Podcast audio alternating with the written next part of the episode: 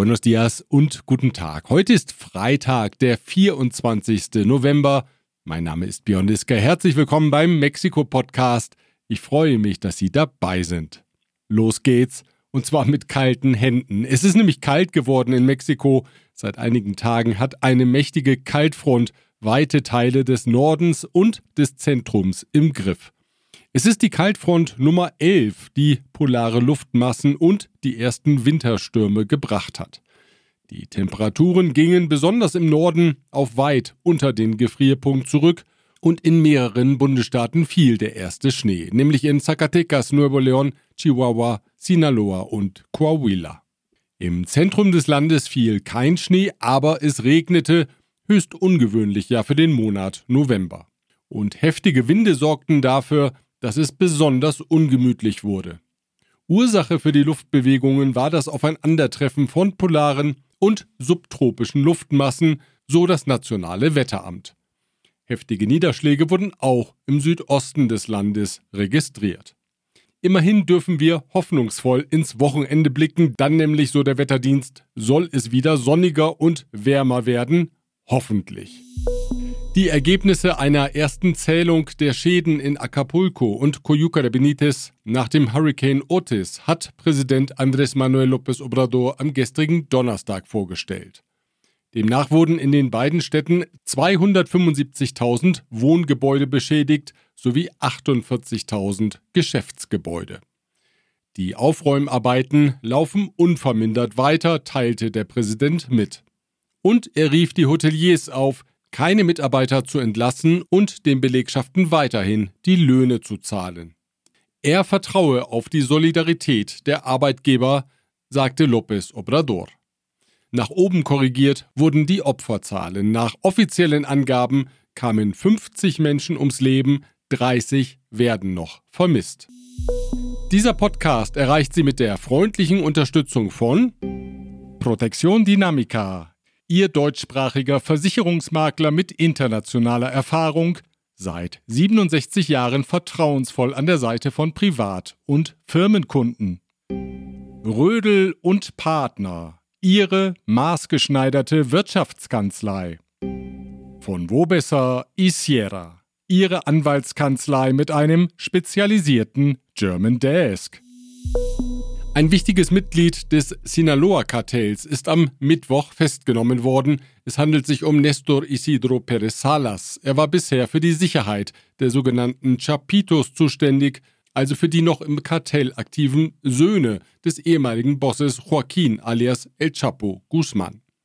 Perez Salas wurde in einem exklusiven Wohnviertel in Culiacan festgenommen und da der Sicherheitschef selbst offenbar völlig ungeschützt war, erfolgte die Festnahme ganz ohne Gewalt.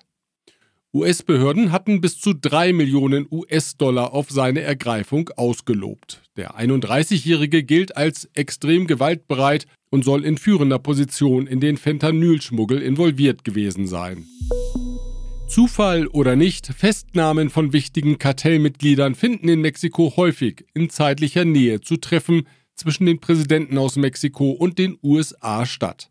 Entweder kurz vorher oder kurz nachher, so wie in diesem Fall. Gerade mal fünf Tage lag das Treffen von Andrés Manuel López Obrador und Joe Biden zurück, als Pérez Salas festgenommen wurde.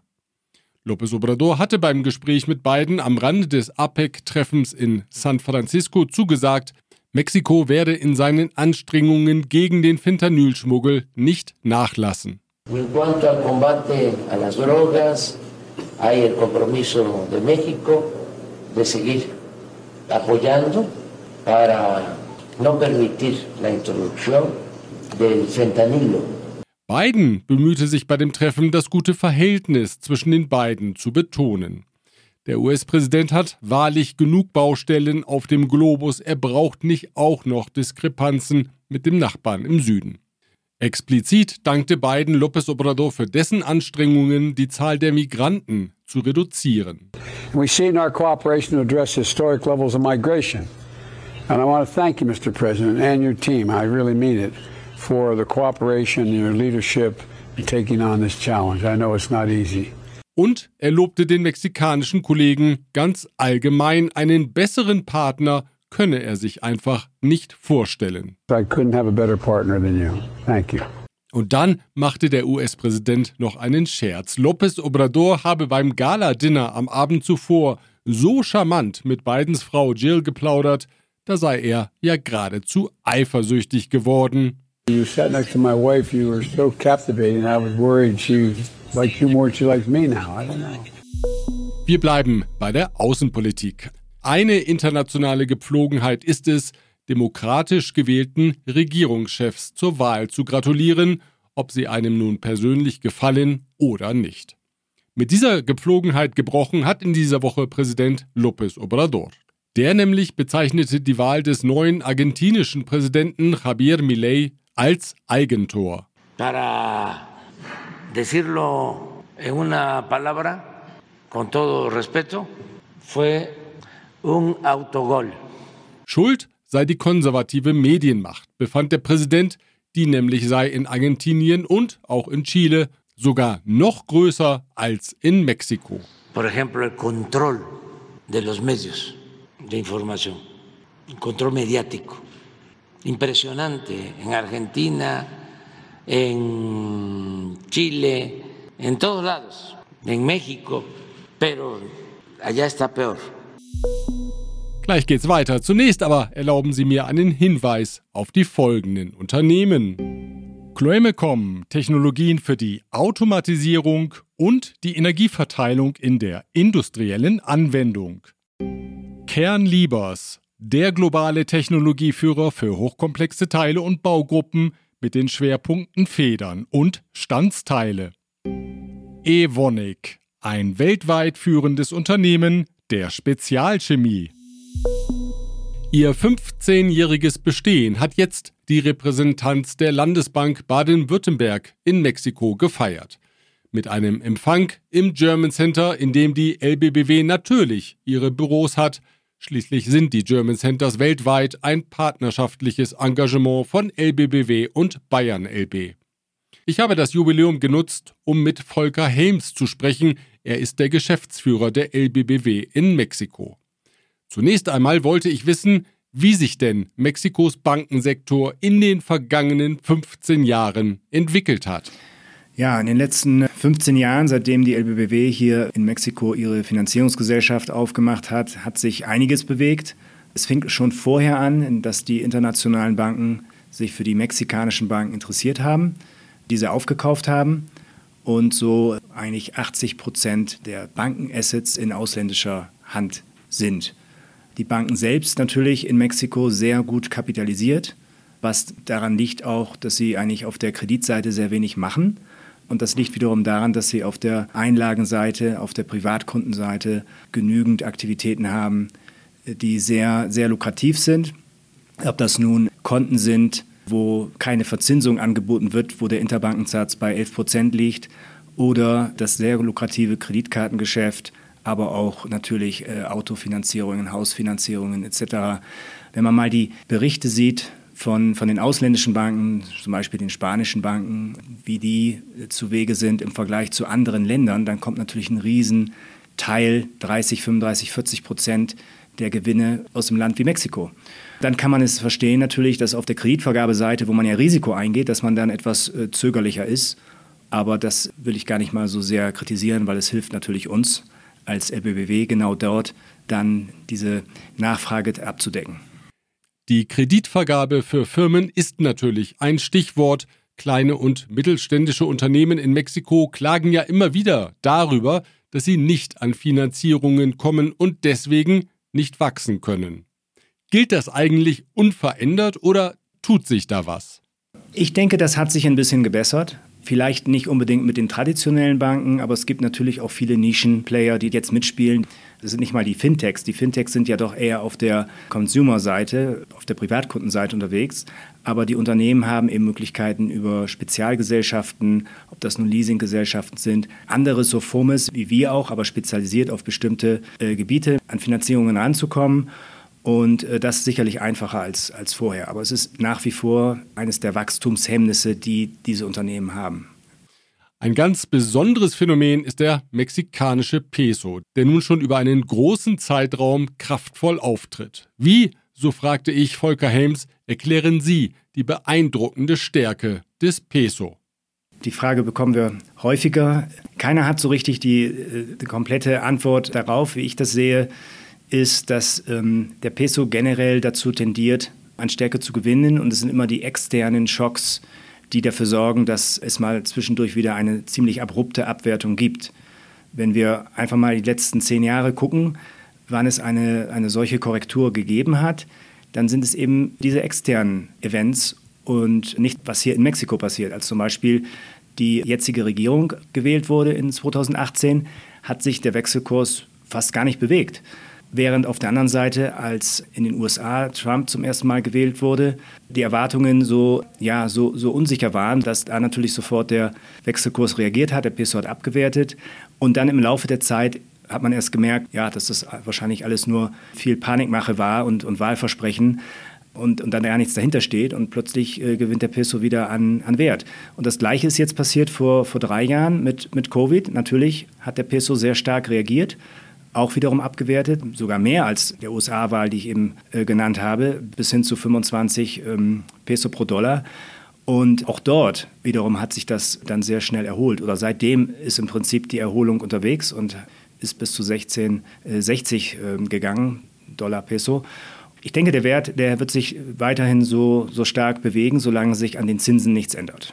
Das heißt, die hohen Zinsen in den USA, die gleichzeitig begleitet werden durch noch höhere Zinsen in Mexiko und die Zentralbank macht ja die Schritte immer eins zu eins mit. Aber das Zinsgefälle oder der Unterschied ist natürlich inzwischen bei 6, 7 Prozent. Und da gibt es natürlich viele, die dann ihr Geld in Pesos parken, viele, viele internationale Fonds und, und, und Spekulanten etc. Und das sorgt natürlich dafür nochmal für eine, eine zusätzliche, vielleicht ähm, künstliche Stärke des Pesos. Aber ich sehe nicht, wie sich das ändern könnte, wenn sich nicht was am Zinsniveau ändert. Die LBBW und die German Centers begleiten deutsche Mittelständler bei ihrer Expansion ins Ausland. Meine abschließende Frage war deshalb, wie ist denn das aktuelle Interesse der deutschen Firmen an Mexiko? Das Interesse ist großartig. Für mich selbst äh, ist das nicht unbedingt das Phänomen des Nearshorings. Es ist jetzt vielleicht ein Wort, das gerade besonders viel benutzt wird. Aber seitdem wir hier angefangen haben in Mexiko 2008, war natürlich Mexiko schon genauso attraktiv für die deutsche Wirtschaft. Und äh, daran hat sich nichts geändert. Das hat sich kontinuierlich so gefestigt und weiter fortgesetzt.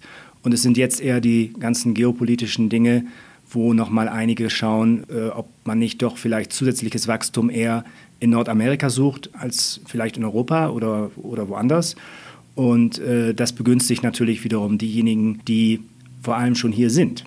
Es gibt immer noch welche, die Pläne haben zu kommen, und das freut uns natürlich auch, dass wir die begleiten können in ihrer Expansionsphase. Aber viele von denen, die schon in Mexiko sind, die werden natürlich nochmal jetzt nachlegen, nochmal die Produktion vergrößern.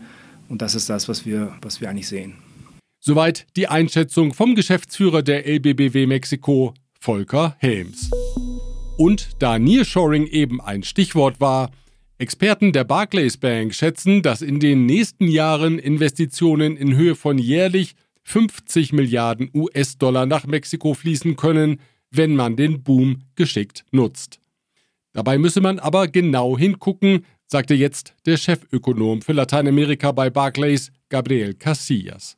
Wenn etwa General Motors beschließen sollte, ein Werk in China zu schließen und ein neues in Mexiko zu eröffnen, dann sei das eben keine Reinvestition, sondern eine neue im Zuge des Nearshorings.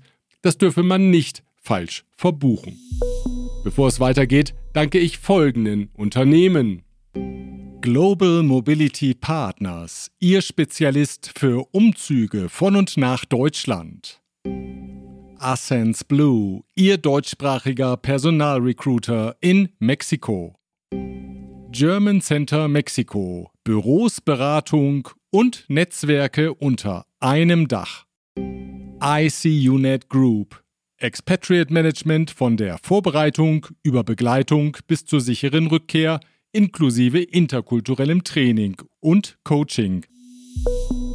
Wie berichtet, will Präsident López Obrador ein Großlager und Verteilzentrum für Medikamente einrichten, um deren landesweite Verfügbarkeit sicherzustellen.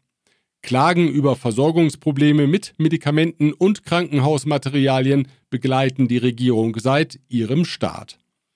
Der Name des Lagers soll Centro Federal de Almacenamiento y Distribución de Insumos para la Salud sein. Zum Glück gibt es auch eine Abkürzung, Cefedis. Zuständig sein wird das staatliche Unternehmen Birmex, das von dem General Jens Pedro Lohmann geleitet wird. Gesundheitsminister Jorge Alcocer sagte am Dienstag, er rechne damit, dass das Lager noch Ende 2023 eingeweiht werde.